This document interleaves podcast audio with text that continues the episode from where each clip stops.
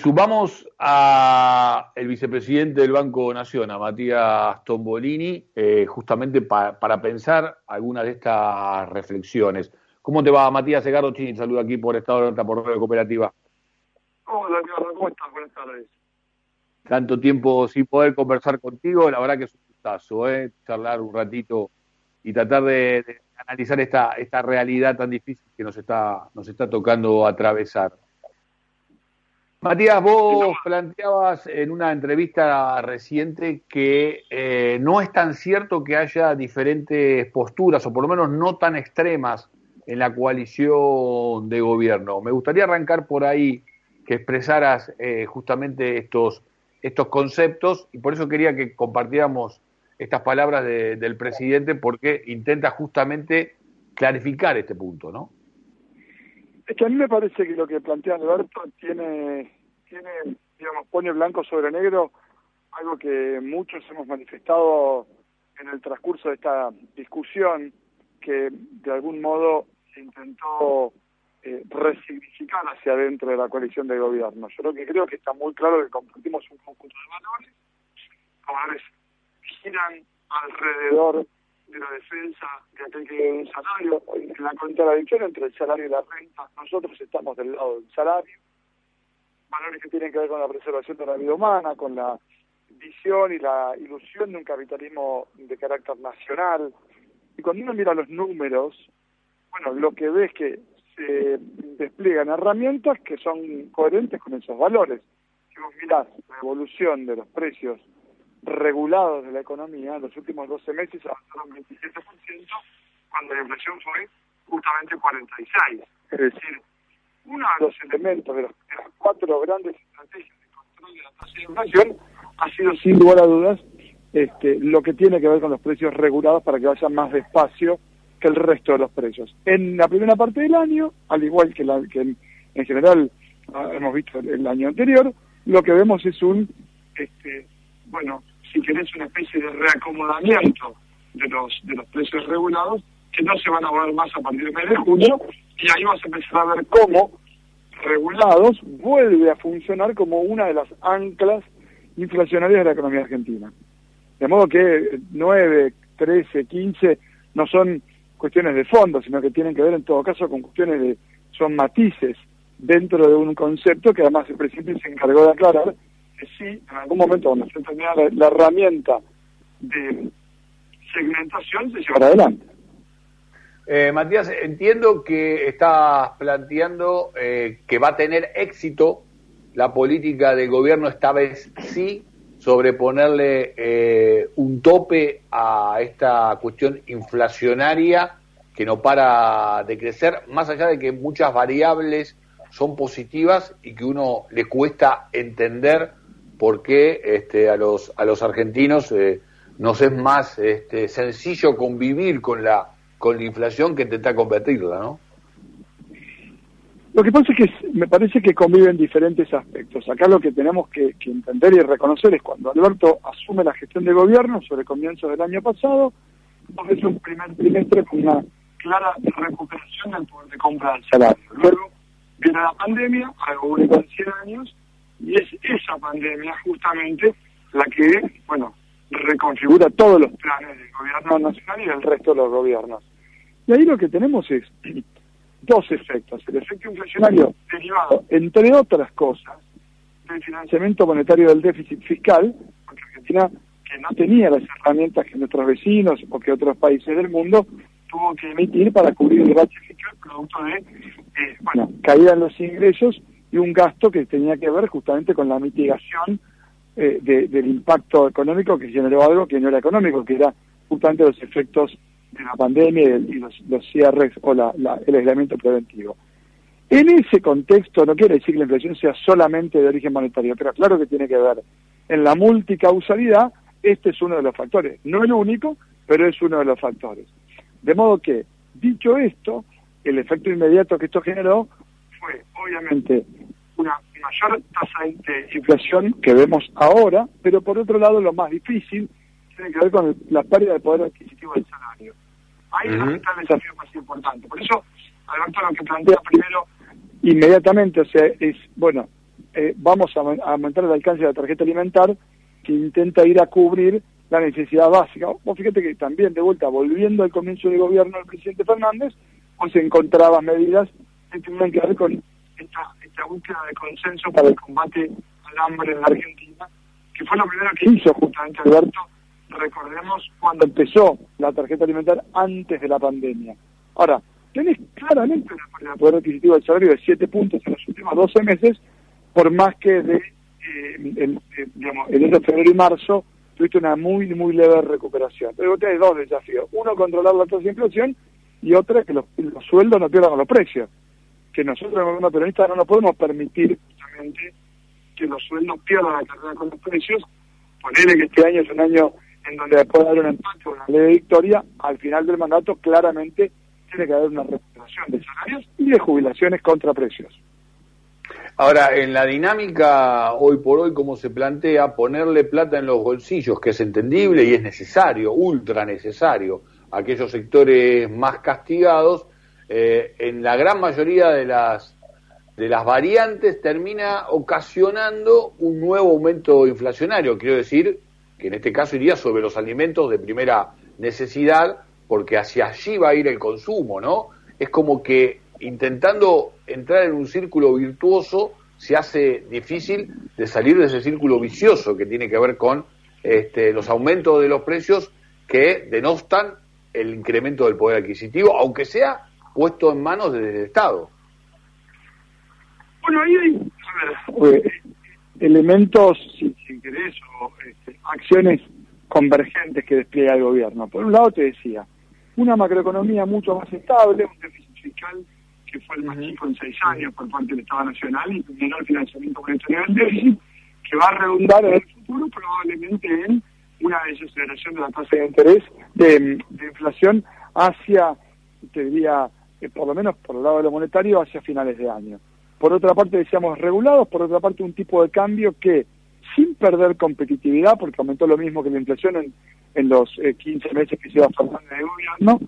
eh, no está sobredevaluándose y entonces eso justamente también funciona como. Y finalmente la idea es de poder coordinar expectativas de, inversión hacia adelante. Los gremios hicieron su parte. Las 21 paritarias que, tenemos eh, registradas hasta aquí han ido en línea con lo que pidió el ministro Guzmán y los empresarios tienen todavía que poner su parte. Por eso creo que hay herramientas como la ley de góndolas, por ejemplo, que justamente de alguna manera buscan, bueno, eh, recomponer aspectos de la competencia que no estaban permitidos porque el, tipo de negociación que había antes, recordemos bien los oyentes, si vos por ejemplo, en la provincia de Tucumán, eso es un productor local, normalmente si querés ir a negociar con una gran cadena te decir, bueno, entregame para todas las bocas en la cadena. Y la ley de ondas lo que permite es la negociación, si querés, por, por zona geográfica, que no tenga que obligarte a la entrega en este, los centros de distribución. Y además le obliga a las cadenas a mejorar la exhibición. Yo, de hecho, una de las cuestiones que, que más tienen que ver con mi, con mi pasado en los medios eh, ha sido esto de ir explicando cómo consumir y cómo hacer que te un poco más la plata.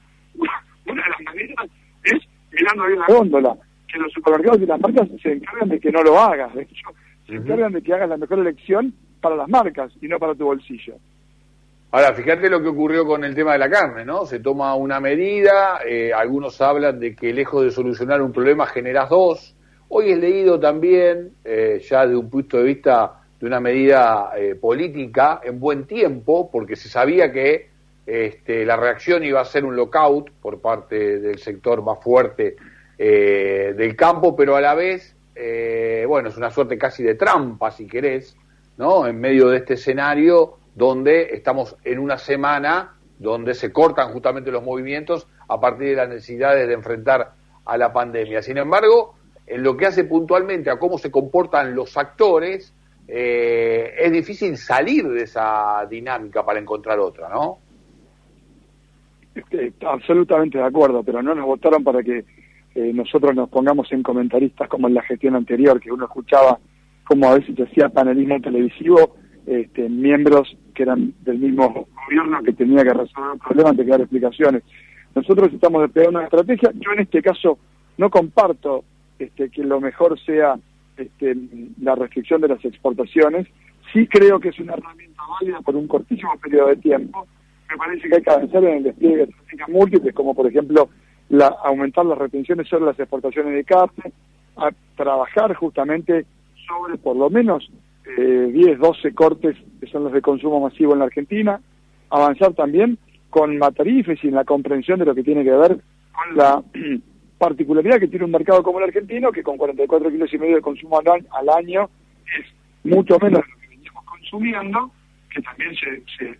se, contrajo entre el 2015 y el 2019, pero que es una situación que, por ejemplo, también sucede en Brasil, con poco más de 26 kilos de carne por habitante por año, este, que, se, se contrajo un 20%,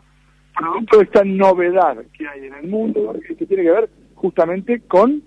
China, incorporándose al mercado de demanda de carne con hueso. ¿sí? La vaca vieja, la vaca dura, empieza a ser demandada por China y retira parte de lo que podía haber sido eh, la oferta doméstica y obliga al gobierno a pensar herramientas nuevas, distintas, que no tienen que ver solamente con el, aumento de la oferta, porque si uno repasa este, lo que sucedió en la gestión de, de Macri, no hubo más que 6% de aumento en, el stock, digamos, eh, como producto de supuesta política de aumento de la oferta, sino que lo que hubo fue una transferencia directa de ingresos a un sector que, entre la baja de las retenciones y la devaluación, repasemos, la evaluación del oficial fue de 542%, la inflación fue de 282%, claramente el dólar le ganó por 250 puntos de ventaja a los precios y además le bajaron las retenciones. O sea, queda claro quién ganó en ese modelo. Que nosotros no decimos que sea el enemigo, de ninguna manera pero sí, sin duda que hay que despegar herramientas, como te decía, de retenciones, de mejora de créditos justamente para trabajar en que los frigoríficos eh, empiecen a vender, si querés, este, carne trozada en el mercado doméstico para poder diferenciar los cortes que van justamente a consumo popular y que pueden ser exportados para, para, para poder ser más eficientes en esa comercialización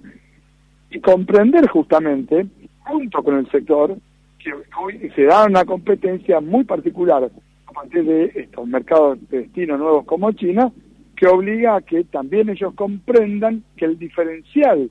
en la tasa de ganancia, producto de pagar sueldos en pesos, que por cierto eh, son en dólares muy bajos en términos históricos, les da una estructura de costos que les permite una sobreganancia que debe ser justamente, eh, si querés, ecualizada a partir de mayores derechos de exportación o lo que se conoce como retención. Yo creo que ahí hay que aumentar justamente las y buscar algún modelo que sea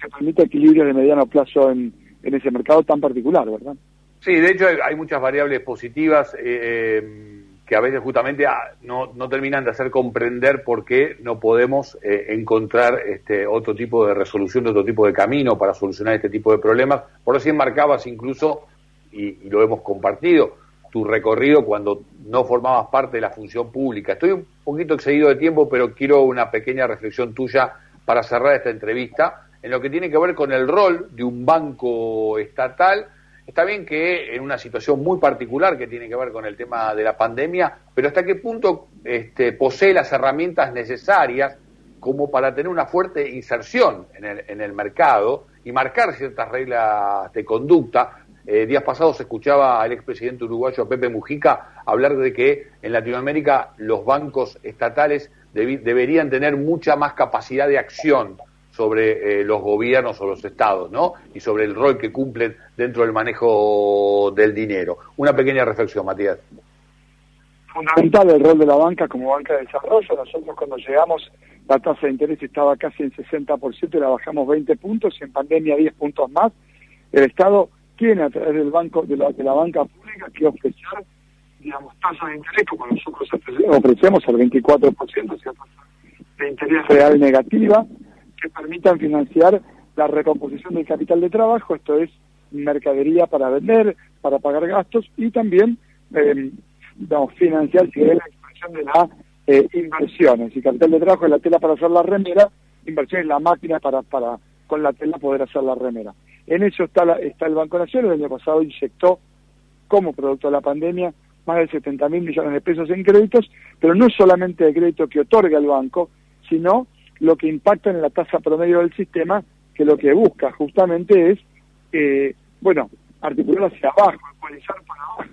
la tasa de interés en un modelo donde nosotros creemos y estamos demostrando que la idea de, la, de hacer plata con la plata, como era el modelo anterior, de, mm. estar trotando en la plaza a las 3 de la tarde mientras este, corría el reloj del taxi, pero financiero, no funcionó, no compartimos esa idea y más bien creemos que lo que hay que tratar de hacer es fomentar la producción, que en definitiva es lo que mueve la, la rueda del consumo y lo que empuja la economía argentina para adelante. Matías, gracias por esta comunicación, que termine muy bien el día, un gusto haber comenzado contigo nuevamente. Gracias, que tengan un buen día. Chao, chao. Matías Tombolini, vicepresidente del Banco Nación, pasó por aquí por Estado de Alerta por la Radio Cooperativa.